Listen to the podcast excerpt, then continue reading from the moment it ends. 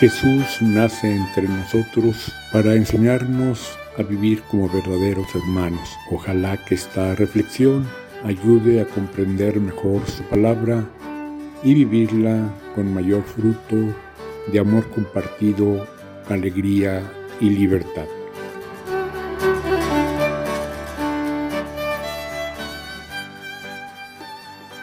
Tenemos hoy la fiesta que solemos reconocer con el nombre de Pentecostés, pero más significativa, más profundamente, deberíamos de llamarla del Espíritu Santo.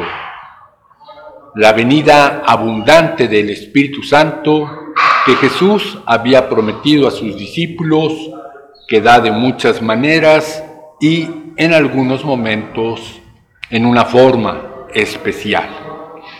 La descripción más amplia la encontramos en los Hechos de los Apóstoles, ese día especial, cuando María, reunida junto con los apóstoles, recibe esa llegada del Espíritu como lenguas de fuego y luego después la predicación a la que acuden muchísimas personas.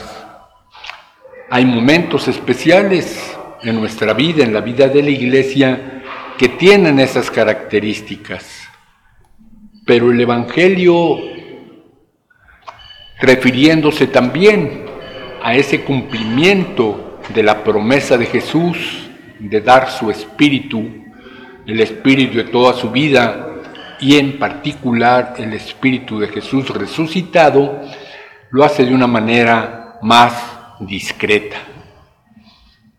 Están los apóstoles todavía encerrados por el miedo, Jesús aparece, les da la paz, shalom, y luego después simplemente sopla sobre ellos, reciban el Espíritu Santo. Me parece que lo podemos relacionar de una manera más continua con lo ordinario de nuestra vida. Poder captar que esa presencia del Espíritu de Jesús resucitado, de amor, de valentía, de formación del nuevo pueblo, la podemos vivir en lo ordinario, en nuestro trabajo, en la familia, en otro tipo de actividades, pero que tengamos la conciencia de abrir el corazón para que sea ese Espíritu de Jesús quien nos impulse. Y esa referencia a quienes perdonen los pecados, lo referimos mucho al sacramento de la confesión, y es un medio especial.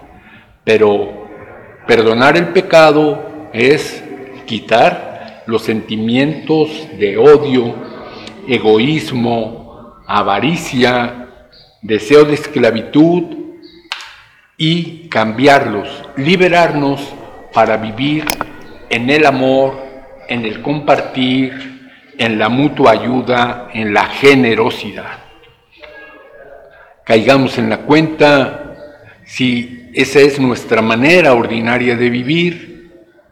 Agradezcámoslo ahora en este día de la fiesta del Espíritu y pidamos que ese Espíritu nos lleve adelante personalmente, como familia, como comunidad, a toda la iglesia distribuida a lo largo del mundo. Amén.